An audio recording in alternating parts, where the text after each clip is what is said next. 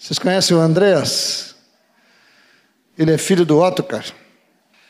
Esse varãozinho tem uma palavra muito preciosa, foi ouvida já aqui na sexta-feira. E quando eu tomei conhecimento, eu disse assim: Mas a igreja toda tem que ouvir. Então vamos orar por ele, amados. Pai, nós te damos graças pela palavra que enviaste ao coração do André, Senhor. E nós agora queremos abençoá-lo, fortalecê-lo, em nome de Jesus, para que ele, na liberdade do teu espírito, diga o que está no teu coração. Guardamos a sua mente, o seu coração agora, Senhor, em nome de Jesus. Obrigado, Pai. Aleluia. Senhor, tenha misericórdia de mim. Tem umas caras de assustado aí. Imagina eu. Já foi difícil na sexta, né? Eu acho que tinham 100 jovens, só daqui para cá, ali embaixo. Aqui é o Senhor da Graça.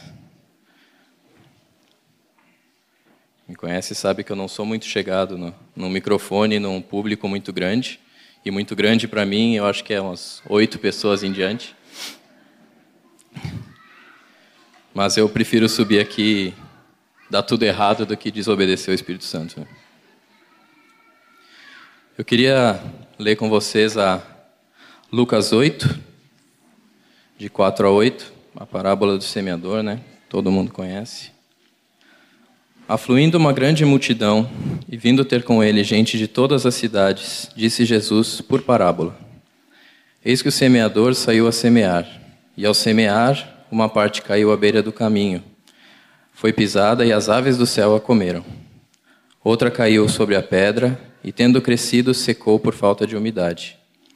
Outra caiu no meio dos espinhos, e estes, ao crescerem com ela, a sufocaram. Outra, afinal, caiu em boa terra, cresceu e produziu assento por um. Dizendo isto, clamou: Quem tem ouvidos para ouvir, ouça. Depois, no versículo 11, ele explica, né? Este é o sentido da parábola. A semente é a palavra de Deus. A que caiu à beira do caminho são os que ouviram. Venha seguir o diabo e arrebata-lhes do coração a palavra, para não suceder que, crendo, sejam salvos. A que caiu sobre a pedra são os que, ouvindo a palavra, a receberam com alegria. Estes não têm raiz, creem apenas por algum tempo e, na hora da provação, se desviam. A que caiu entre os espinhos são os que ouviram, e no decorrer dos dias foram sufocados com os cuidados, riquezas e deleites da vida. Os seus frutos não chegam a amadurecer. A que caiu na boa terra são os que, tendo ouvido de bom e reto coração, retêm a palavra. Estes frutificam com perseverança. Eu não sei se é exclusividade minha, na verdade, eu sei, não é. Uma pessoa na sexta veio falar que, que também já leu a parábola dessa forma. Mas talvez pelo contexto, Jesus pregando a mensagem do reino pela primeira vez na terra, né? Eu sempre imaginei que essa parábola servia para alguém que está ouvindo sobre o Senhor pela primeira vez. Alguém que está ouvindo o Evangelho, alguém que não é convertido Mas em Lucas 8:11, Jesus explicando a parábola diz que a semente é a palavra de Deus. Em Mateus, no mesmo a mesma parábola, né, ele fala na mensagem do reino. E, e eu me dei conta que eu no meu dia a dia da minha comunhão com o Senhor, todos os dias eu sou confrontado e me deparo com a palavra de Deus, né? E todos os dias, quando essa palavra me confronta, a escolha está na minha mão de qual terreno eu vou ser. E eu me dei conta disso porque eu percebi na minha vida que em diferentes fases da minha vida eu mesmo já tinha sido cada um desses terrenos. E o, o primeiro terreno, o primeiro solo, diz que a semente foi semeada à beira do caminho. Esse não compreende. Esse é um coração endurecido, é um coração que não tem o espírito para revelar a palavra. É um coração rebelde. E essa semente, ela nunca deixa de ser semente. Ela nunca passa desse estágio. E é triste, mas eu já eu já fui esse terreno. Algumas vezes eu já tive um coração rebelde para o Senhor, rebelde para a palavra dele. Algumas vezes ele já quis falar comigo, já quis que eu obedecesse, e eu fui desobediente.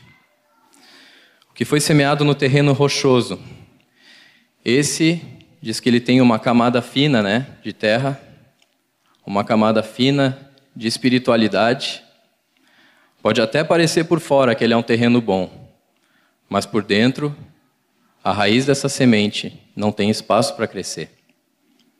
E pode até germinar um brotinho, afinal, não é o mundano, né? É o, tem um, alguma coisa de espiritual nele. Mas essa palavra também não cresce.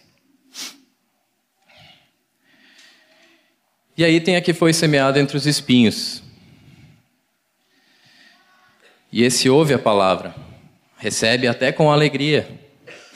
A palavra diz que ela cresce. Ela cresce, então provavelmente não, se, não seja nenhum coração religioso, não seja um coração rebelde, pode ser um coração sincero. Ela encontra profundidade para criar raiz, mas tem os espinhos que crescem junto. E eu percebi é claro, né? Qualquer um de nós percebe, mas eu percebi principalmente na minha vida que nós vivemos um tempo em que esses espinhos se multiplicaram muito. Parece que o diabo tem feito uma semeadura grande. São muitos e muitos e muitos espinhos. A palavra fala que os espinhos são o amor pelas riquezas, os cuidados da vida e os deleites, os deleites da vida.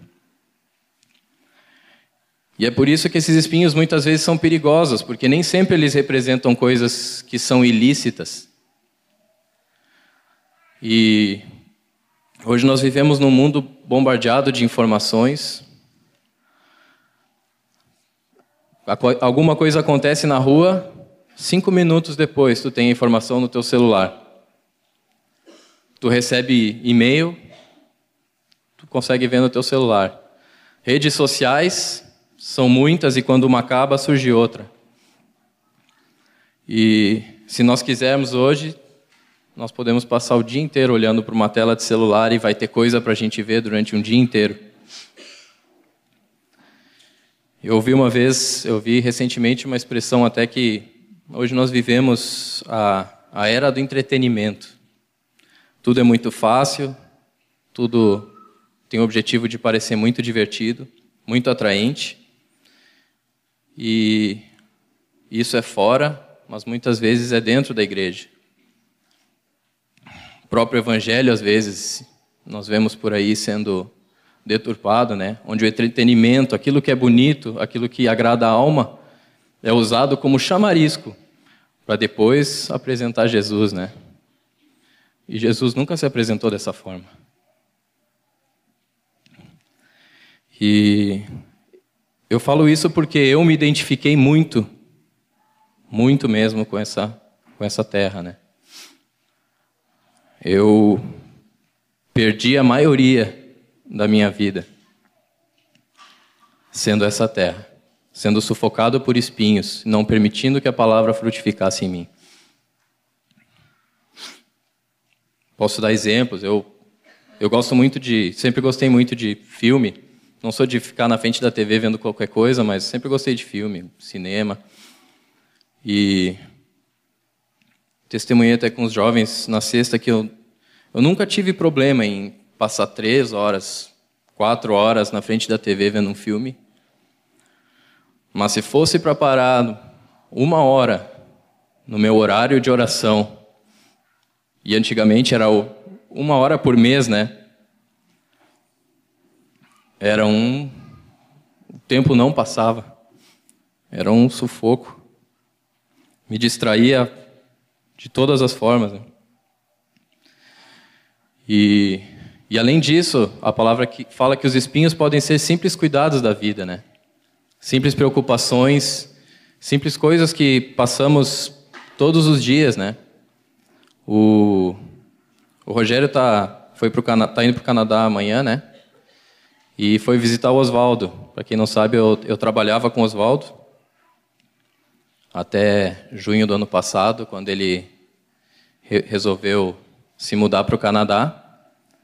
E claro que como eu trabalhava com ele, a empresa era só eu e ele aqui no Brasil. A gente trabalhava uma empresa no Canadá. Então eu acompanhei todo o processo, desde que Deus começou a falar com ele que ele deveria ir para o Canadá, todas as coisas que Deus começou a fazer na vida dele. E eu era funcionário dele, né? E ele estava a ponto de ir embora para o Canadá. Ele ia romper o contrato dele com a empresa e eu era funcionário dele, né? Então, não não consegui deixar de pensar que eu tinha dançado na história, né? E eu comecei a ficar muito preocupado. E eu poderia ter confiado no Senhor. Afinal, Deus claramente estava fazendo algo, estava levando Oswaldo para pregar o evangelho no Canadá. E eu, não sei, era um efeito colateral, mas Jesus estava cuidando disso, né? Era obra dele. Mas eu fiquei preocupado. E fiquei preocupado a ponto dessa preocupação se transformar um espinho na minha vida. Em vez de não andar ansioso, eu andei ansioso todos os dias. E mais uma vez, cresceu um espinho que sufocou a palavra e ela não frutificou. E muitas vezes eu não sabia porque eu lia a Bíblia, eu vinha nas reuniões, eu orava, eu ia nos retiros, ouvia as pregações, mas a palavra não gerava fruto em mim. E eu não falo só fruto de vidas, né? Eu falo frutos, a palavra fala em frutos de arrependimento, a palavra fala em frutos do espírito. Nenhum desses frutos eu via na minha vida. E nós sabemos, né, que somos feitos de corpo, alma e espírito. Lembro muito bem a primeira vez que eu aprendi sobre isso, foi com Moisés aqui. E, e existe uma realidade que corpo, alma e espírito, todos eles, todos os dias, clamam por ser alimentados. E o corpo nós alimentamos, é óbvio, né? Jejuamos de vez em quando, mas o corpo é algo que nós precisamos alimentar todos os dias e bem. Mas existe uma luta constante, eu percebi isso na minha vida, entre alma e espírito, para ver quem vai ser mais alimentado. E a decisão é nossa. E eu, por muito tempo, muitos anos, alimentei mais a minha alma. E aquilo que nós alimentarmos mais, naturalmente vai crescer mais e vai sufocar o outro. A palavra fala que os espinhos tornam a a palavra de Deus infrutífera em nós. E isso significa que não tem espaço para as duas coisas.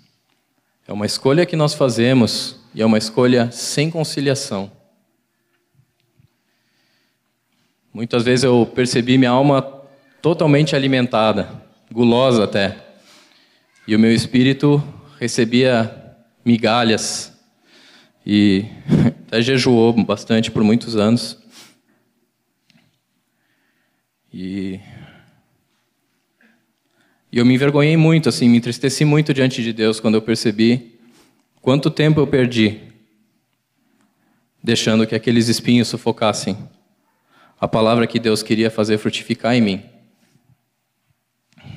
E é claro que o objetivo aqui não é trazer julgamento, eu nem estou falando de coisas porque são coisas lícitas e, e cabe a nós recebemos sabedoria do Senhor para administrarmos o nosso tempo, administrarmos as coisas, administrarmos as nossas preocupações. Mas deve haver um cuidado de onde está o nosso coração. A palavra fala em Mateus 6, 21, que onde estiver o teu tesouro, ali estará também o teu coração. Todos nós conhecemos esse texto, né? E meu tesouro esteve em outras coisas.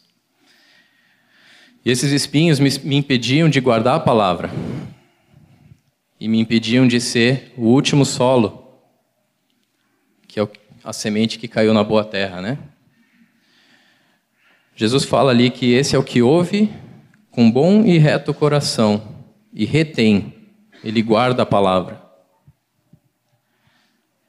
A diferença entre ele e todos os outros solos que Jesus mencionou na parábola é que esse quarto solo, ele guarda a palavra. E o resultado dos quatro solos, ele é o único que gera frutos. E eu achei até interessante porque a primeira vez que eu li a parábola, eu estava lendo os evangelhos na sequência, então foi em Mateus. E em Mateus ele fala dos espinhos somente do amor às riquezas e dos cuidados da vida.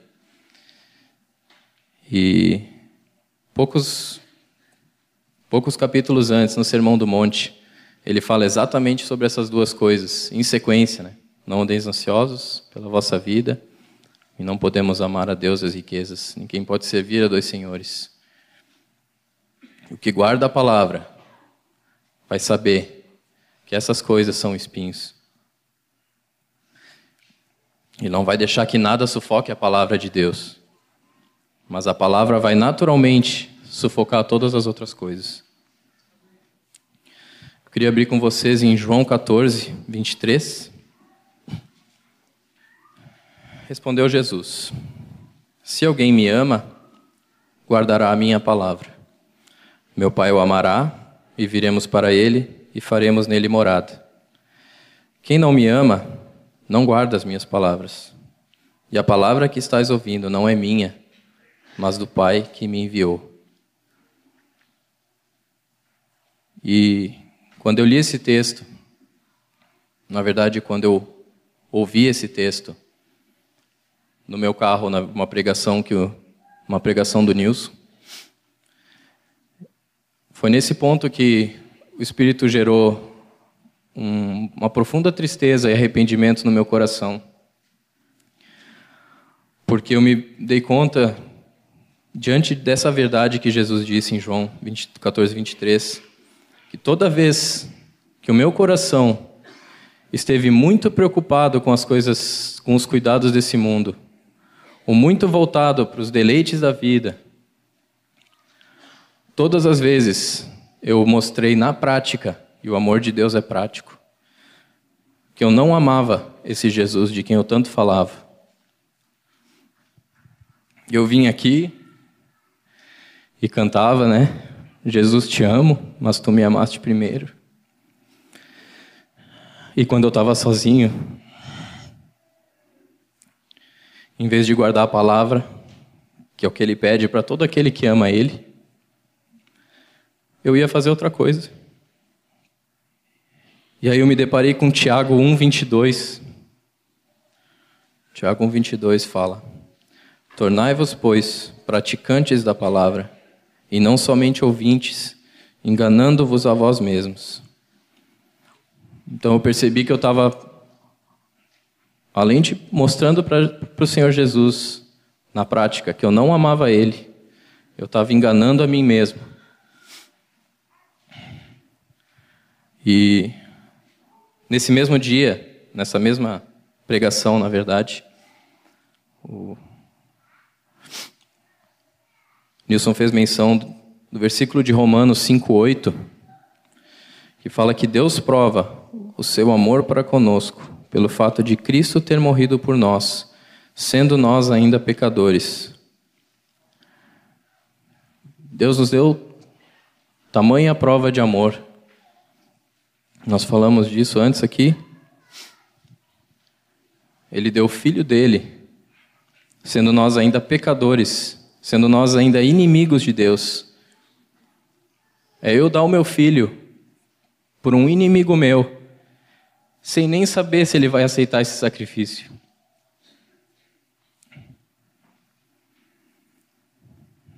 E aí, diante dessa prova de amor incontestável, gigantesca, ele fala: Se alguém me ama, guarda a minha palavra. Jesus também nos últimos minutos, nos últimos momentos dele na terra, né, na grande comissão, Lá em Mateus 28, 19 e 20, que todos nós conhecemos, ele fala aí de, portanto, fazer discípulos de todas as nações, batizando-os em nome do Pai, do Filho e do Espírito Santo, ensinando-os a guardar todas as coisas que eu vos tenho ordenado. Eu não pude estar no, no retiro de, no encontro de discipuladores, né? Muitos de vocês com certeza estavam lá, mas também ouvi depois o, o CD e gostei muito de um exemplo que foi dado, uma comparação que foi feita, né? De um pai no leito de morte que tem a oportunidade de falar com o filho pela última vez, face a face. E não existe dúvida, né? Pelo menos se é um pai que ama o filho, de que naquele momento ele vai escolher muito bem as palavras que ele vai dizer, né? Que de todas as coisas que ele poderia dizer, e com certeza seriam muitas, ele vai optar pelas mais importantes. E das poucas coisas que Jesus falou ali, ele nos manda ensinar a guardar tudo aquilo que ele tem ordenado. Sermos e fazermos discípulos. Dessa forma.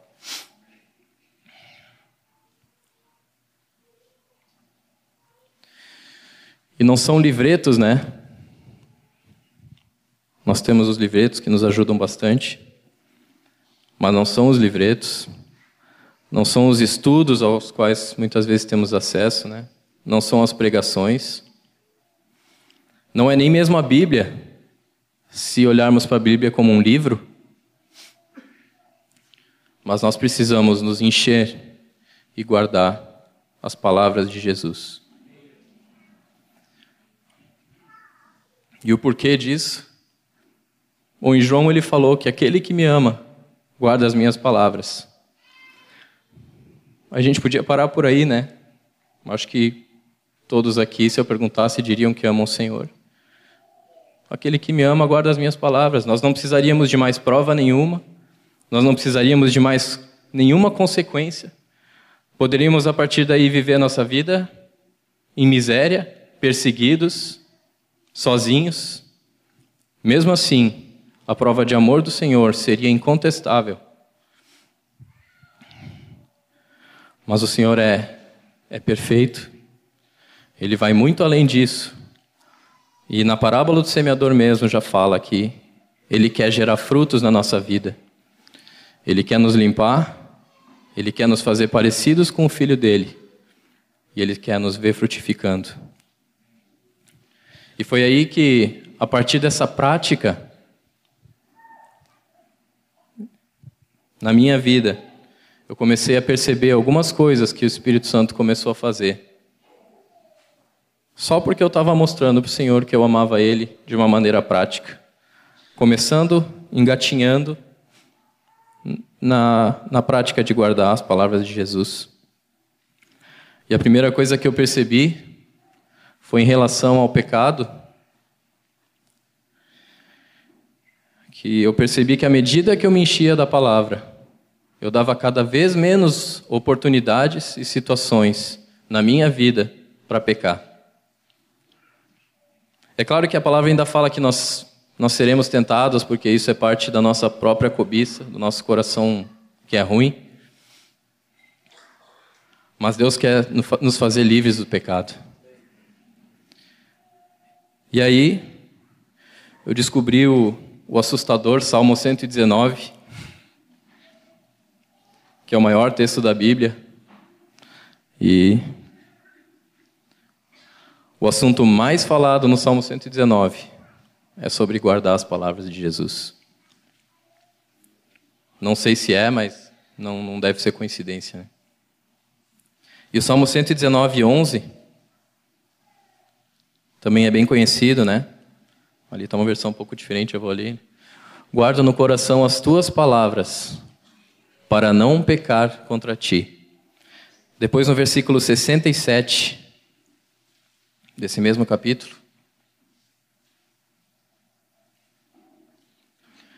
Antes de ser afligido, andava errado, mas agora guardo a tua palavra. E Paulo fala também da, da armadura de Deus, né? E se vocês vão lá para Efésios 6,17, não precisa abrir, mas o único item da armadura que serve para ataque é a espada.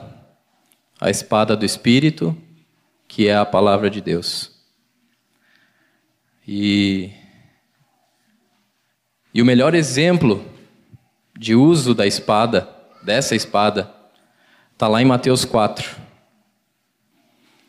A seguir, foi Jesus levado pelo Espírito ao deserto, para ser tentado pelo diabo. Depois de jejuar quarenta dias e quarenta noites, teve fome.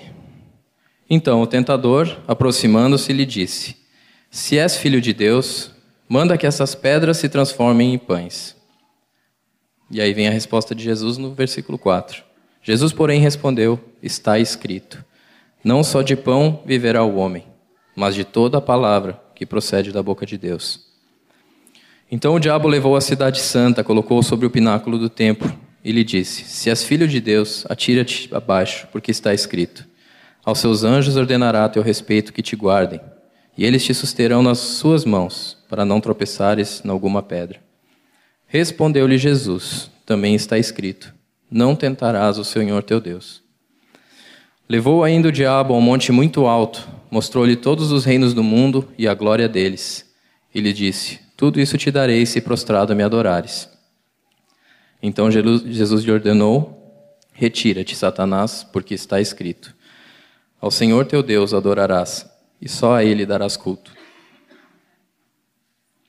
E aí o versículo 11 nos mostra a consequência de combatermos o pecado com as armas corretas, né? A palavra de Deus. Com isso, o diabo o deixou. E eis que vieram anjos e o serviram. A palavra fala logo depois do texto de João que nós lemos, né, em João 14, 26. Podemos abrir. Mas o Consolador, o Espírito Santo, a quem o Pai enviará em meu nome, esse vos ensinará todas as coisas e vos fará lembrar de tudo o que vos tenho dito. Nosso papel é guardar as palavras de Jesus. A partir daí, o trabalho nosso é depender do Espírito Santo. É o Espírito Santo que vai nos revelar a pessoa de Jesus através da palavra. É o Espírito Santo que vai nos fazer lembrar do que Jesus ordenou toda vez que nós precisarmos disso.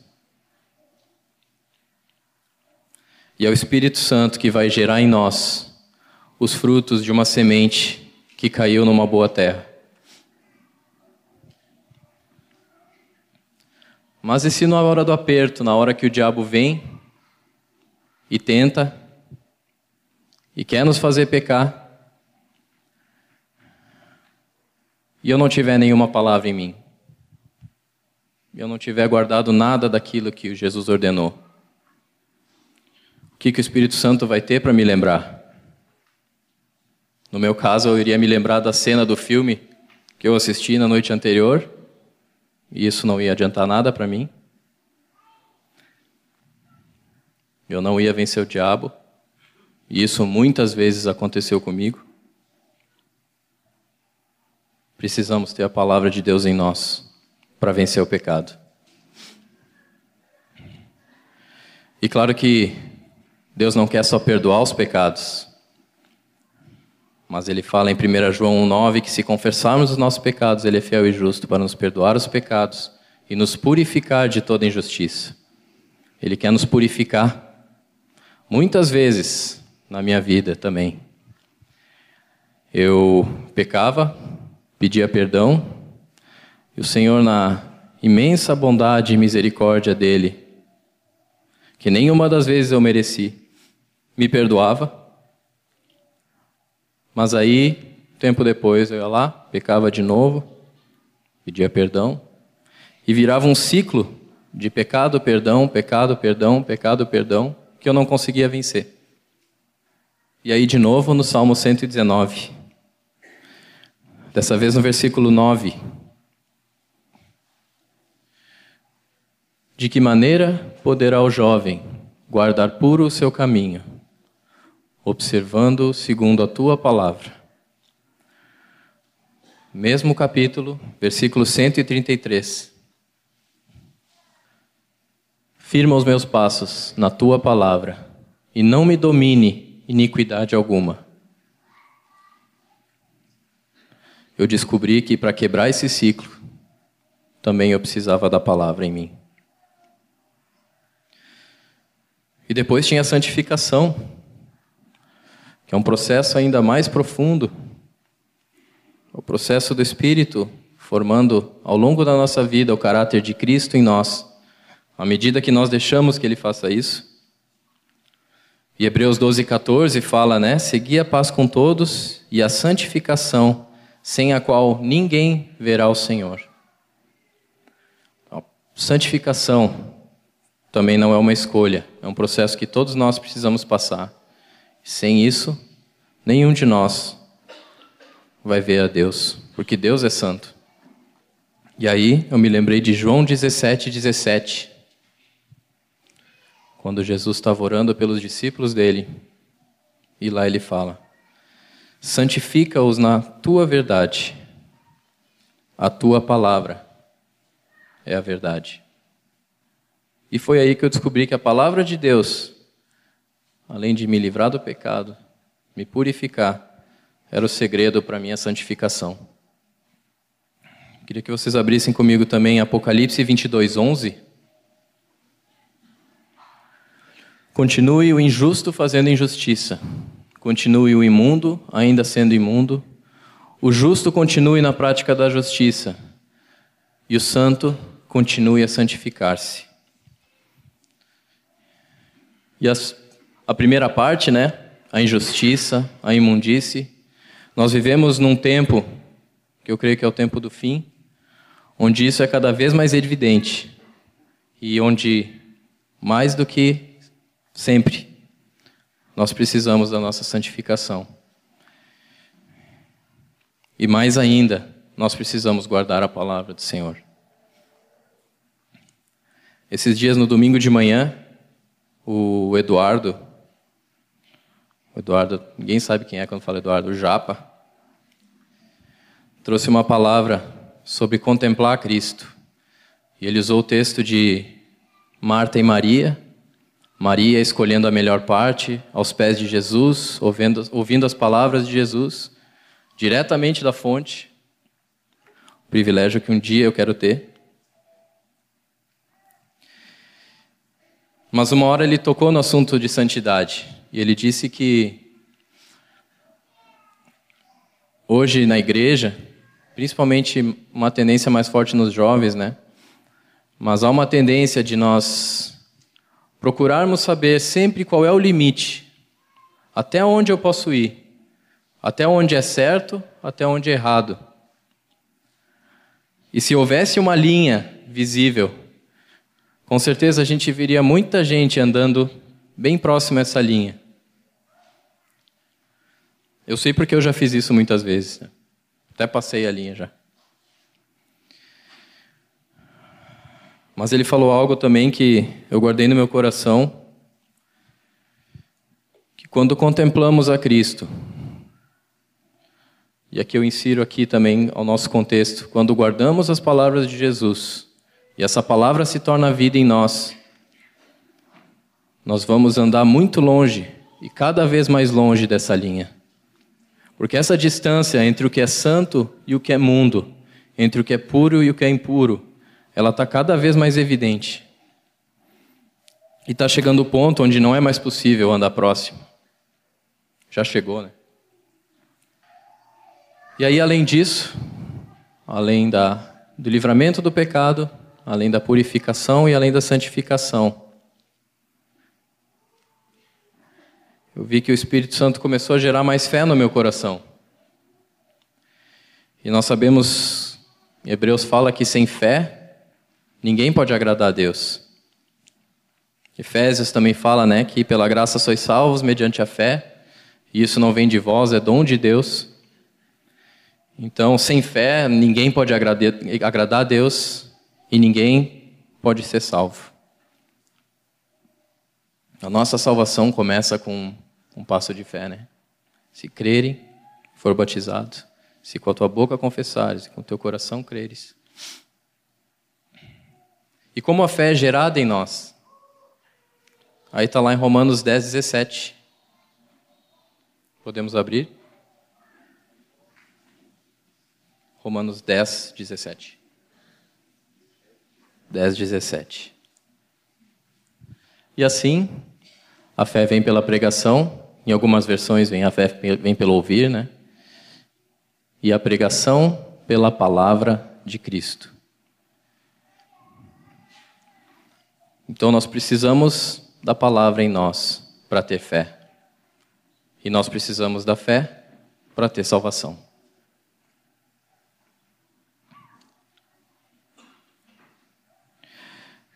E aí isso me levou a um quinto ponto. Eu descobri que tudo isso no coração de Deus tinha um objetivo.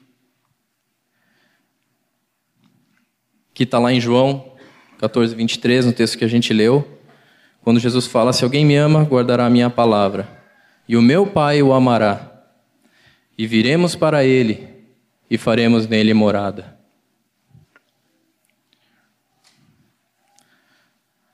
É a promessa da habitação do Pai em nós.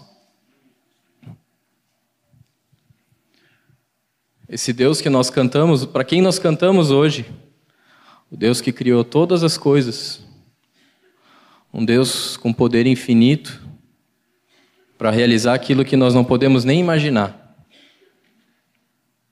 Com toda a glória e soberania, quer fazer morada dentro de cada um de nós. E como isso? Guardando a palavra do filho dele. Porque nós mostramos assim que nós amamos o Senhor Jesus. No Antigo Testamento, para quem já leu, né? A presença de Deus era fatal. E agora esse mesmo Deus, lá do Antigo Testamento, quer fazer morada em nós.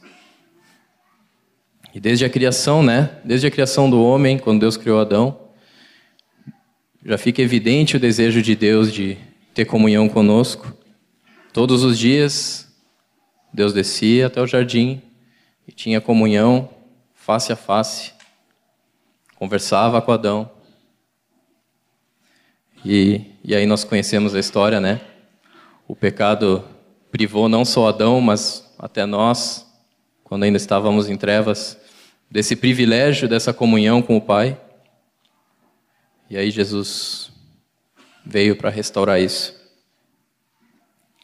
E não é só uma promessa do Senhor, não é só uma recompensa, mas é um desejo do Pai, desde a concepção do universo, ter comunhão com cada um de nós. Eu entendi um pouco mais a comunhão com o filho depois que eu fui pai. Eu acho que isso é um sentimento universal, né, de quem passa por essa experiência e quem não passou ainda vai passar. E quando a Nicole nasceu, e ela era pequenininha, ainda não falava, estava no estágio da que ali está agora. E eu olhava para ela e não faz nada, né? Eu, tem gente que fica até ofendida, mas no início parece uma, uma, uma samambaia que dá um pouco mais de trabalho, assim. Não é só regar, tem que amamentar, acordar de madrugada, trocar a fralda, mas ela não te dá nada em troca. E. Desculpa aí, não é? Eu amo ela igual, tá? Sempre amei, desde quando ela não podia me dar nada em troca. Mas eu olhava para ela e tem uma fase que quase nem barulho eles fazem. Quando fazem é botar para quebrar mesmo. Não. Mas eles não fazem barulho assim, nem tentando falar contigo. Depois começa a fazer barulhinho, depois dá um sorrisinho e tal. Mas eu lembro como eu ansiava, como eu desejava o dia que eu pudesse trocar algumas palavras com ela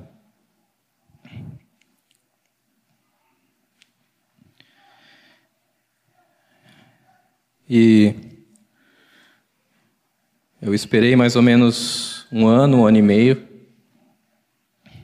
Às vezes agora a gente anseia até aquela. Ah, fica quietinho um pouquinho aí. Fala que não para mais. Mas eu me entristeci mais uma vez muito quando eu tive esse sentimento, porque eu me dei conta que Deus esperou quase 30 anos por mim.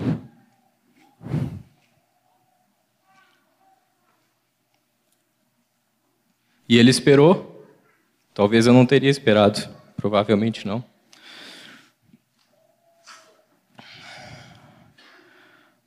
Mas esse sentimento que eu tive ainda não chega nem perto do desejo de Deus de ter comunhão conosco. E além de tudo isso, o Senhor quer se dar a conhecer a nós, né? Queria abrir com vocês em Oséias 6, 3. Fala: Conheçamos e prossigamos em conhecer ao Senhor. Como a alva, a sua vinda é certa, e ele descerá sobre nós como a chuva, como a chuva serôdia que rege a terra e rega a terra. E parece óbvio, né? À medida que nos enchermos da palavra, vamos conhecer o Senhor Jesus, que foi quem disse tudo aquilo. E ele é a própria palavra. mas se trata de conhecer, obedecer, ter revelação através do Espírito Santo sobre a vida de Jesus, sobre a pessoa de Jesus através da palavra. Não é um conhecimento intelectual. Esse conhecimento intelectual, a palavra alerta que ele pode matar, a letra mata. O Espírito quer revelar a pessoa de Jesus para nós. Não lemos a palavra buscando conhecimento, não nos enchemos dessa palavra para nos tornarmos mestres de uma doutrina, mestres de um assunto, conhecedores de algo. Nosso objetivo é conhecer o Senhor Jesus. E é claro que tudo isso que eu estou compartilhando com vocês aqui são coisas que eu percebi na minha vida.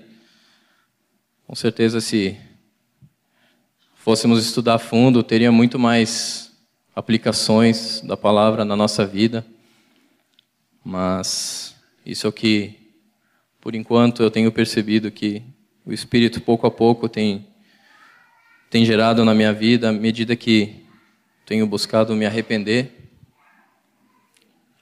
E às vezes ainda tropeço, mas o Senhor continua bom e misericordioso. mas são alguns frutos que têm surgido de uma tentativa, talvez ainda frágil da minha parte, de dia após dia guardar as palavras de Jesus. E buscado do Espírito, porque não é obra nossa, né? Mas o pecado me afastava de Deus e a palavra me afasta do pecado. Sem santidade, eu não tinha como ver o Senhor, e a palavra é o segredo para minha santificação. Sem fé, eu não tinha como agradar a Deus, tampouco ser salvo. Mas a fé vem pelo ouvir essas mesmas palavras. Tudo isso porque Deus tem um desejo profundo de habitar dentro de mim e transformar a minha vida e gerar muito mais frutos do que esses. Então, quando eu me dei conta de que guardar a vida, guardar a palavra de Deus, poderia ser a solução e a resposta para tantos problemas, para tantos questionamentos que eu tinha e vivia, eu resolvi levá-la mais a sério. Resolvi me arrepender e é claro que é um processo, é todos os dias. Eu continuo sendo o mesmo homem falho, Mas o Espírito Santo é fiel. E ele não falha e cumpre dia após dia a parte dele. Sempre que eu disponho o meu coração e com fé, vou lá e faço a minha parte. E nós sabemos que Deus quer nos dar vida, né? Quer nos dar vida eterna. Ele nos criou para sermos eternos desde o Éden. De novo, o pecado mudou isso. Mas Ele não quer nos dar essa vida um dia quando morrermos, ou um dia quando formos arrebatados. João 6, 68. Respondeu-lhe Simão Pedro: Senhor, para quem iremos? Tu tens as palavras da vida eterna. E eu me sinto, confesso que eu me sinto pequeno, me sinto indigno e olho para muitos de vocês aqui com muito mais bagagem, muito mais vida com Deus. Olho para muitos que entenderam isso muito antes de mim. Mas eu queria compartilhar essa carga. Queria convidar os irmãos a nos enchermos e guardarmos essas palavras de vida eterna hoje. E eu queria terminar com dois textos. Primeiro em Lucas 11, 28. Ele, porém, respondeu: Antes, bem-aventurados são os que ouvem a palavra de Deus e aguardam. E o último texto, na verdade, é um capítulo que eu queria ler com vocês. Nos jovens, quando eu testemunhei com os jovens na sexta passada. Eu esqueci. Esqueci de terminar com esse texto. Mas daí alguém terminou por mim. E o Salmo 1. Salmo 1 foi o primeiro texto, primeiro capítulo da Bíblia que eu decorei. Eu nem sei quantos anos eu tinha, sabe? Não vou chutar muito baixo para não pensar que eu sou gênio, coisa assim cinco, sei lá. Qualquer coisa vai ser chute aqui, né? Mas foi o primeiro texto que eu decorei. Eu lembro de muitas noites a gente, eu sentando na sala com os meus pais e a pouco a pouco decorando, né? É claro que naquela época eu não fazia a menor ideia do que eram ímpios, tão pouco escarnecedores, mas eu sabia que era gente ruim. E eu que eu não podia estar com eles, né? Mas o Salmo 1 fala: Bem-aventurado o homem que não anda no conselho dos ímpios, não se detém no caminho dos pecadores, nem se assenta na roda dos escarnecedores. Antes, o seu prazer está na lei do Senhor, e na sua lei ele medita de dia e de noite. Ele é como árvore plantada junto à corrente de águas, que no devido tempo dá o seu fruto. Aqui fala do fruto também. Cuja folhagem não murcha, e tudo quanto ele faz será bem sucedido. Os ímpios não são assim, são porém como a palha que o vento dispersa. Por isso os perversos não prevalecerão no juízo, nem os pecadores na congregação dos justos, pois o Senhor conhece o caminho dos justos, mas o caminho dos ímpios perecerá. Eu confesso que eu ainda não cheguei 100% nesse estágio, de ter prazer todos os dias na lei do Senhor. Muitos dias eu não tenho prazer nenhum, não estou com vontade. Mas, de novo, o amor de Deus é prático. Então eu vou lá mesmo sem vontade e vou guardar as palavras de Jesus, porque ele disse que aquele que ama ele guarda as palavras de Jesus. Não fala com vontade ou sem vontade. Também não tenho ainda muito hábito de meditar na palavra de noite, só de dia. Mas o Senhor tenha misericórdia da minha vida também, da nossa vida, para que todos nós podemos, possamos chegar nesse estágio de dia após dia ter prazer na lei do Senhor, prazer em guardar as palavras daquele que nos amou mais do que todas as coisas e que nos pediu em troca que nós guardemos as palavras dele. Amém. Obrigado.